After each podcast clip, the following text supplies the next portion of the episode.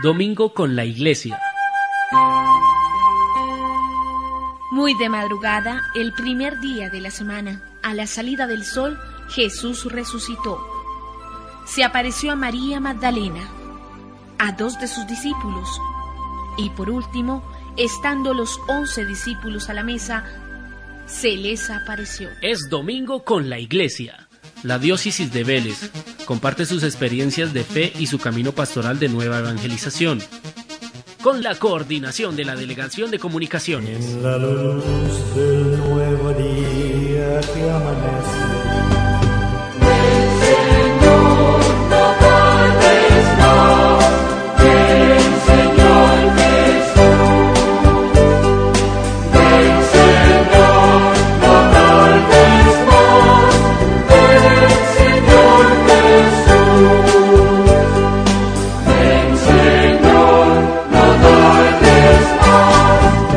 Saludo, amables oyentes. Hoy con mayor fuerza podemos decir, ven Señor, no tardes, ven a nuestras almas, ven, no tardes tanto. Y lo repetimos alegrándonos con el Señor. Hoy es el domingo del Gaudete, el domingo de la alegría. Soy el Padre José Ricardo Santos Rodríguez y junto a Nancy Ortiz les saludamos en la celebración del Día del Señor. Mi saludo, Padre Ricardo, para usted y todos los oyentes. Celebramos el domingo de la alegría, que indica que estamos ya cercanos a la fiesta de la redención tercer domingo de Adviento.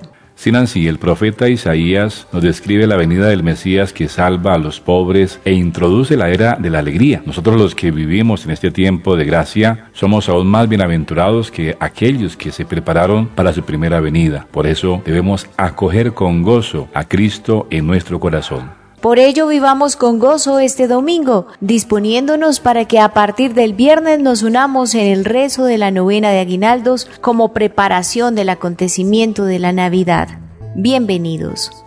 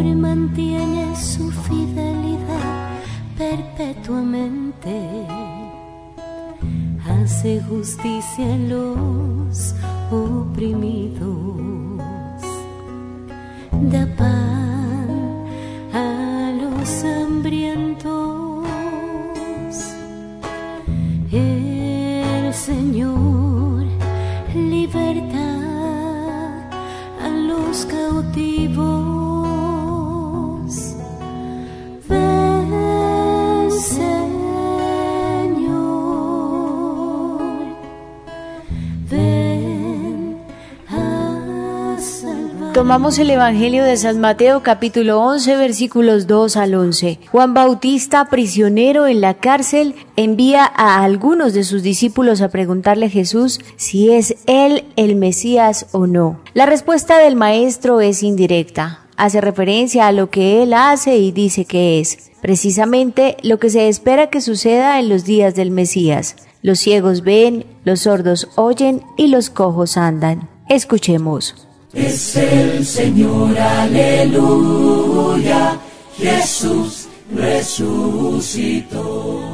Aleluya, aleluya. Juan, que estaba en la cárcel, tuvo noticias de lo que Cristo estaba haciendo. Entonces envió a algunos de sus seguidores a que le preguntaran si él era de veras el que había de venir o si debían esperar a otro. Jesús les contestó, Vayan y díganle a Juan lo que están viendo y oyendo. Cuéntenle que los ciegos ven, los cojos andan, los leprosos quedan limpios de su enfermedad, los sordos oyen, los muertos vuelven a la vida y a los pobres se les anuncia la buena noticia. Y dichoso aquel que no encuentre en mí motivo de tropiezo. Cuando ellos se fueron, Jesús comenzó a hablar a la gente acerca de Juan, diciendo, ¿Qué salieron ustedes a ver al desierto? ¿Una caña sacudida por el viento? Y si no, ¿qué salieron a ver? ¿Un hombre vestido lujosamente? Ustedes saben que los que se visten lujosamente están en las casas de los reyes. En fin, ¿a qué salieron? ¿A ver a un profeta? Sí, de veras, y a uno que es mucho más que profeta. Juan es aquel de quien dice la Escritura, Yo envío mi mensajero delante de ti, para que te prepare el camino. Les aseguro que entre todos los hombres ninguno ha sido más grande que Juan el Bautista. Y sin embargo el más pequeño en el reino de los cielos es más grande que él. Es el Señor, aleluya. Jesús resucitó. Resucitó el primer día, muy de mañana. Van al sepulcro al salir el sol. Santas mujeres llevando aromas, ven que la piedra alguien quitó. Baja del cielo resplandeciente una figura llena de luz. El ángel dice, Santas mujeres, vivo y hasta el que murió en la cruz. Aleluya, aleluya,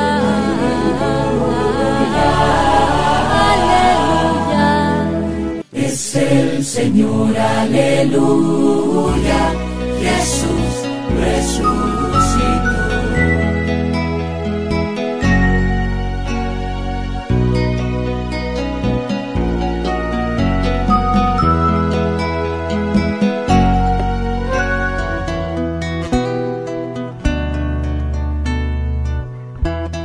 Pastor y la palabra de hoy. Yo soy el buen pastor, el buen pastor que entrega la vida por sus ovejas. Nuestro obispo diocesano, Monseñor Marco Antonio, nos ofrece una reflexión de la palabra de hoy para que como cristianos vivamos este domingo con la iglesia.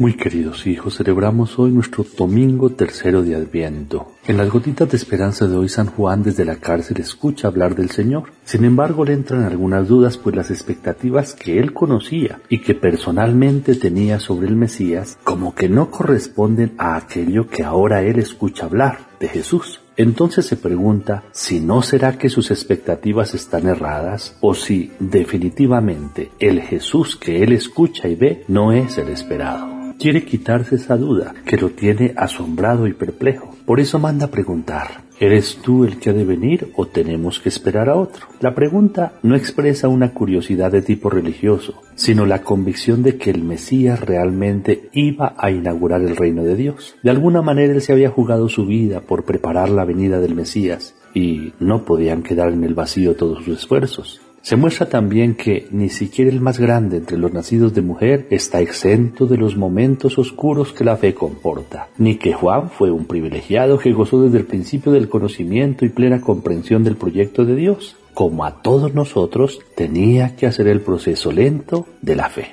La respuesta de Jesús apela a las obras que él hace, lo que traduciéndolo significa que Dios no es lo que nosotros esperamos de Él de acuerdo a nuestros intereses, sino que es tal y cual Él libremente se revela. Dios es infinitamente santo, por tanto, siempre será distinto a cualquier imaginación o fantasía nuestra. Con esto invita a no hacernos preconceptos, fijarnos expectativas, sino a mantenernos atentos a su revelación que es siempre sorprendente y supera infinitamente nuestras ideas. El Señor responde recordando lo que ha hecho. Los ciegos ven, Jesús vino a abrirnos los ojos, enseguecidos por el engaño. Los cojos andan, Jesús cura de las parálisis que no permiten ir hacia el amor del Padre. Los leprosos quedan limpios. La lepra es signo del fracaso y de la muerte que pudre nuestra vida. Jesús nos cura de ello. Los sordos oyen, Jesús reabre el oído a su palabra de vida. Los muertos resucitan, la fuerza de su palabra y de su amor hacen pasar de la muerte a la vida.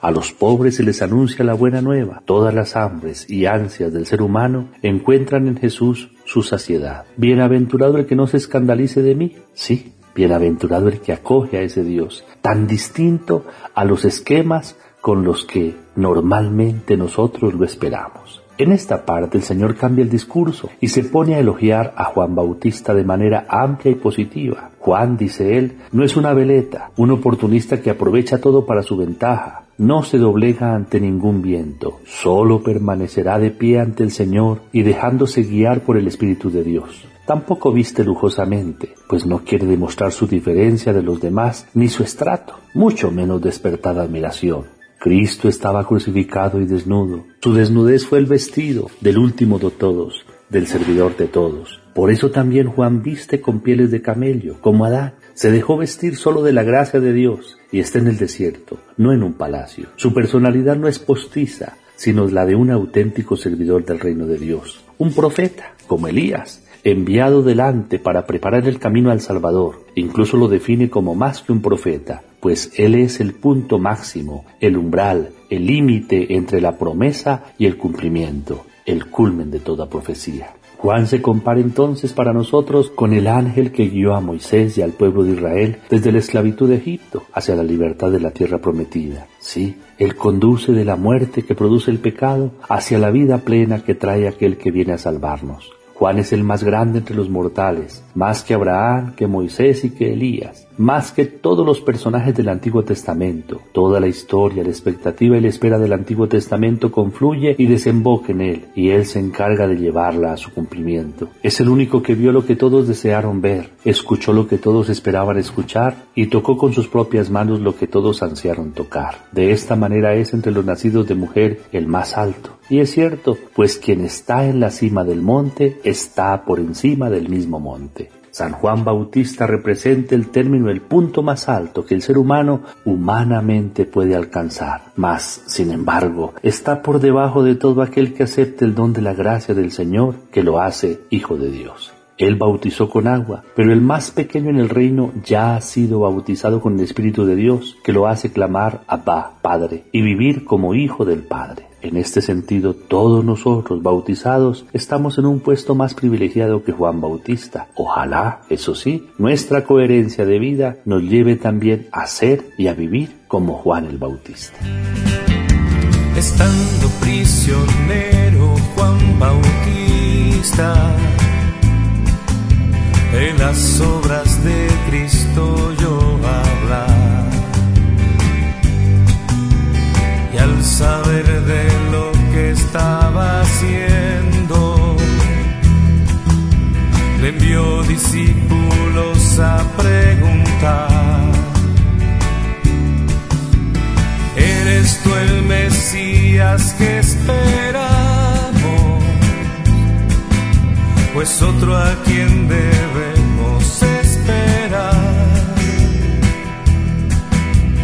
Cristo respondía a los enviados, vayan y cuenten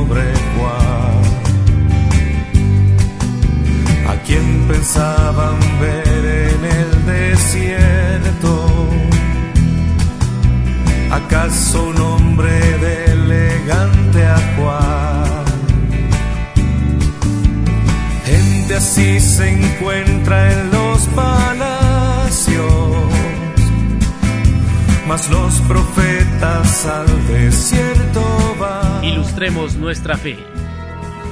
Estén dispuestos a dar siempre respuesta a todo el que les pida razón de su esperanza y fe.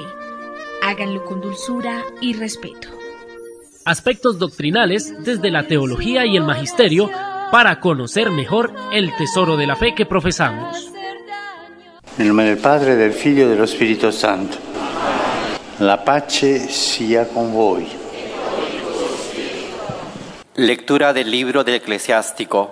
El temor del Señor deleita el corazón de gozo, alegría y larga vida. Todo terminará bien para que el que teme al Señor. Él será bendecido en el día de su muerte. La corona de la sabiduría es el temor del Señor. Ella hace florecer el bienestar y la buena salud. El hombre paciente soporta hasta el momento oportuno, pero al fin se llenará de gozo. Palabra de Dios.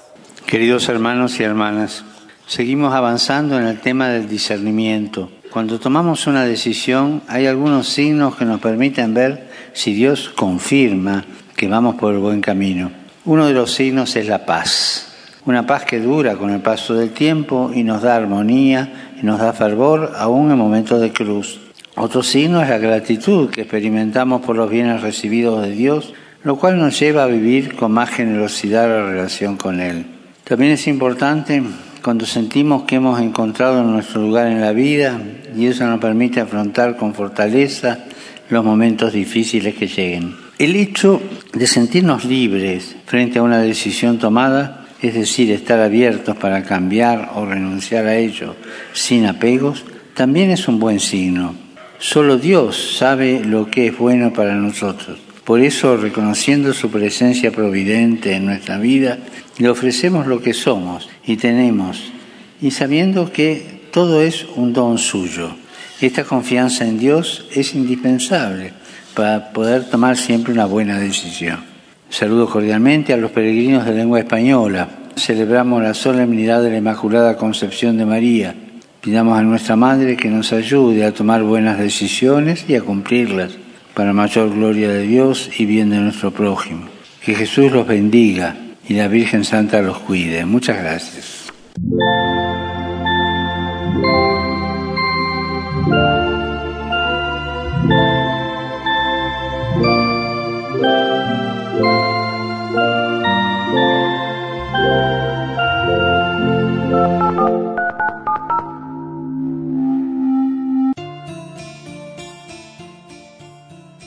Caminando con la diócesis. Hacer de la iglesia la casa y escuela de comunión es el gran desafío que tenemos en el milenio que comienza, para ser fieles al designio de Dios y a las profundas esperanzas del mundo. El ser y qué hacer de nuestra iglesia, que desde las diversas actividades en cada comunidad hace visible la obra del reino. Señor, me has seducido y yo me dejé, me has forzado. Cordial saludo de bienvenida a la reflexión de esta segunda semana del mes de diciembre. Eh, recordemos el tema para este mes, testigos hasta los confines del mundo. El tema para esta segunda semana es el apostolado.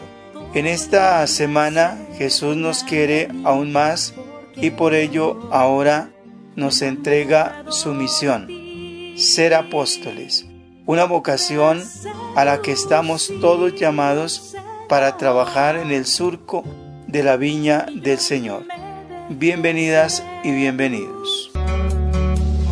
Como corriente de río, yo quiero ir. Oración. Dios del cielo y de la tierra, que me has alimentado con tu palabra y enviado a amar y servir.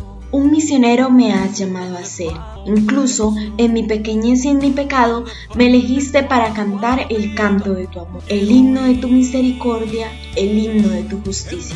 Guía mi camino, Señor. Envíame entre las personas que has creado, ya sea en todo el mundo o al otro lado de la calle. Concédeme la gracia de ser bienvenido y el valor para destacar, que mis palabras fortalezcan al invocar tu espíritu Que mis actos sobresalgan mientras demuestran tu fidelidad. Aunque pueda vacilar, ayúdame a levantarme de nuevo, haciendo tu voluntad siempre. Amén. Siento que te he dado poco, envíame a mí. Lectura del Santo Evangelio según San Lucas. Después de esto, designó el Señor a otros setenta y dos y los envió por delante, de dos en dos, a todas las poblaciones y sitios a donde él iba a ir. Pero antes les dijo, La mies es mucha y los obreros pocos, rogad pues al dueño de la mies que envíe obreros a su mies. Id, pero sabed que os envío como corderos en medio de lobos. No llevéis bolsa, ni alforja, ni sandalias, y no saludéis a nadie en el camino. Si entráis en una casa, decid primero, paz a esta casa. Y si hubiere allí un hijo de paz, vuestra paz reposará sobre él. Si no, se volverá a vosotros. Permaneced en la misma casa, comed y bebed lo que tengan, porque el obrero merece su salario. No vayáis de casa en casa. Si entráis en un pueblo y os acogen, comed lo que os pongan, curad los enfermos que haya en él, y decidles, el reino de Dios está cerca de vosotros. Si entráis en un pueblo y no os acogen, salid a sus plazas y decid, sacudimos sobre vosotros hasta el polvo de vuestro pueblo que se nos ha pegado a los pies. Sabed de todas formas que el reino de Dios está cerca. Os digo que aquel día habrá menos rigor para Sodoma que para aquel pueblo. Ay de ti, Corazaín, ay de ti, Bethsaida, porque si en Tiro y en Sidón se hubieran hecho los milagros que se han hecho en vosotras, hace tiempo que se habrían convertido, cubiertos de sayal y sentados sobre ceniza. Por eso, en el juicio habrá menos rigor para Tiro y Sidón que para vosotras. Y tú, Cafarnaún, pretendes encumbrarte hasta el cielo, pues hasta el Hades te hundirás. Quien os escucha a vosotros, a mí me escucha. Quien os rechaza, a vosotros, a mí me rechaza. Y quien me rechaza a mí, rechaza al que me ha enviado.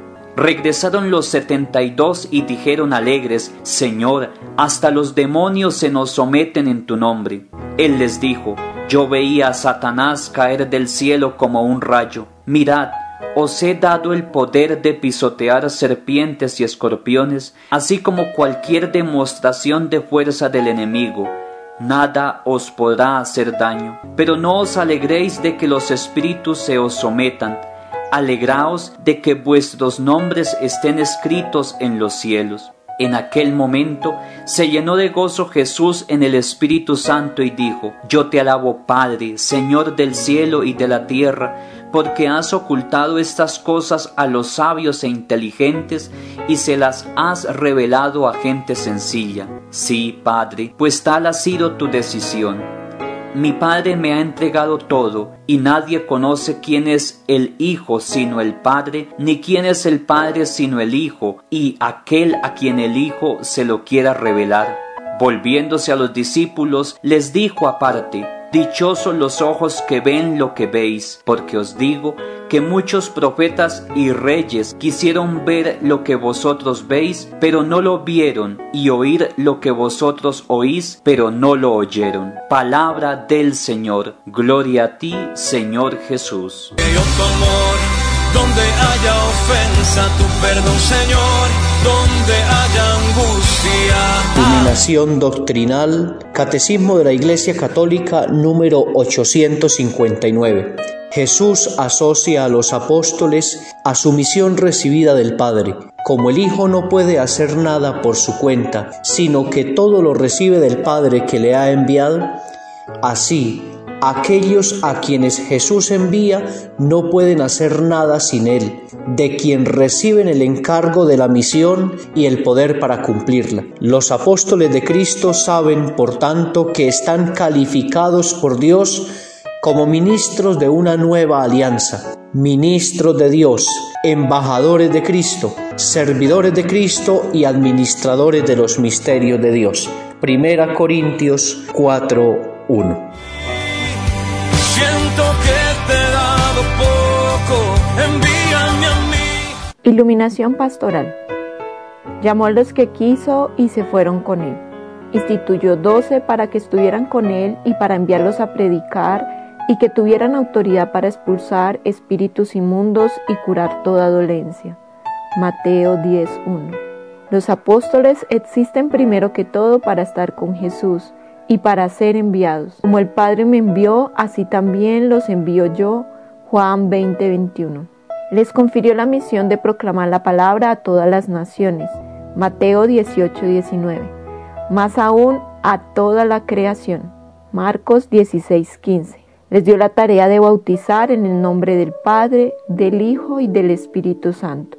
Ahora son servidores de Cristo y administradores de los misterios de Dios. Primera de Corintios 4:1. Ellos asumieron con toda libertad y confianza su misión como ministros de la nueva alianza. Segunda de Corintios 3:6. Conservan el privilegio de ser los testigos elegidos de Jesús. Hechos 1:22. Columnas, fundamentos sobre los cuales se edifica la misma iglesia. Efesios 2:20. La fe de María, la fe de Abraham. Ahora reflexionemos. ¿Por el bautismo se siente usted llamado a ser apóstol? ¿Puede usted responder, aquí estoy Señor para hacer tu voluntad? Compromiso para la semana. Después de haber meditado en esta catequesis, los invitamos a hacer un compromiso personal con Dios, con la iglesia y con la comunidad. Una feliz semana para todos. La tierra en que vivió Jesús es santa, imagina el vientre que lo dio a nacer. Si el Espíritu de Dios fue a su encuentro, mucho antes que el mismo Pentecostés. Si el arcángel la llamó llena de gracia, cuando nadie sin bautismo lo podía hacer. Si Jesús cumpliendo el cuarto mandamiento. Te glorificamos, Cristo Redentor, porque tú eres nuestra única esperanza y salvación en este bajo mundo. ¿A quién iremos? Solo tú tienes palabras de vida eterna. Somos dichosos porque no nos sentimos defraudados por ti, Señor. Haz que seamos creyentes invulnerables al desencanto, de fe robusta, esperanza, alegría y caridad siempre ardiente. Que estemos siempre en camino que no nos durmamos, sino que ardamos como lámpara inagotable al servicio de la vida, del amor, de los derechos humanos y de los pobres, con la vista fija en el reino de Dios que apunta en Adviento como fermento de conversión personal y cambio estructural. Amén. Dios de la alegría, que hace florecer el desierto, sosténnos con la fuerza creadora de tu amor para que nos mantengamos sobre el camino de santidad preparado por los profetas, para que madurando en la fe, testimoniemos con la vida la caridad de Cristo. Él es Dios y vive y reina contigo en la unidad del Espíritu Santo por los siglos de los siglos. Amén. Que el Señor nos permita seguir viviendo este tiempo de adviento en alegría y en esperanza. Que nos bendiga a todos en el nombre del Padre y del Hijo y del Espíritu Santo. Amén. Preparémonos para participar del rezo de la novena y acudamos con fervor al templo, a las Eucaristías. Que María Santísima acompañe nuestro caminar. Feliz semana. Si en la cruz le pidió a Juan que la cuidara, allí tienes a tu madre, mi apóstol fiel. Y si Juan le abrió su casa con respeto, dime por qué no puedo actuar igual que él porque no debería actuar igual que él.